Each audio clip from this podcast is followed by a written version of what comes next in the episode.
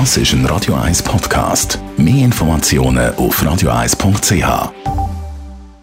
Espresso, Latte Macchiato oder lieber ein Cappuccino? Es ist Zeit für die Radio 1 Kaffeepause mit der Serafina Loginbühl. Präsentiert von der Kaffeezentrale. Kaffee für Gourmets. www.kaffeezentrale.ch Serafina, wenn man so mit Kaffee-Afficionados redet, fällt immer mal wieder der Ausdruck Maillard-Reaktion. Was ist das?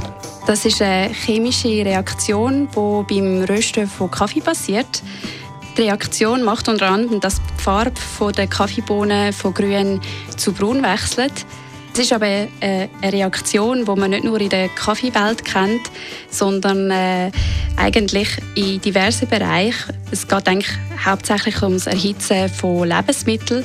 Das kann also auch beim Brotbacken passieren oder beim Fleischanbröteln. Also die Maillard-Reaktion macht den Kaffee braun?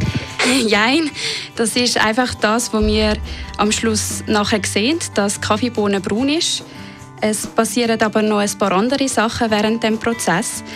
Die Maillard-Reaktion fängt so bei ca. 140 Grad an und bei dieser Temperatur reagieren sich einfach Zucker mit den Aminosäuren reagieren. Aminosäuren sind Bestandteil von Proteinmolekülen. Das heißt, beim Kaffee findet die Maillard-Reaktion ab dem Moment statt, wo wir den Kaffee in die Rösttrommel tun und mit Rösten anfangen. Und da verändert sich in dem Fall auch der Geschmack. Das ist eigentlich das Wichtigste an dem ganzen Prozess. Durch die Maillard-Reaktion entstehen die verschiedenen Aromen und Geschmäcker vom Kaffee. Also beim Kaffee können das bis zu 1000 verschiedene Aromen sein. Und äh, je nach Länge von der Röstung unterscheiden sich die Aromen. Also wenn wir helle Röstung haben, betonen wir eher die fruchtigen Noten und bei dunklen eher die schokigen. Danke vielmals, Serafina Luginbühl. Radio 1 Kaffeepause, jeden Mittwoch nach der halben Zehn, ist präsentiert worden von der Kaffeezentrale. Kaffee für Gourmets. www.kaffeezentrale.ch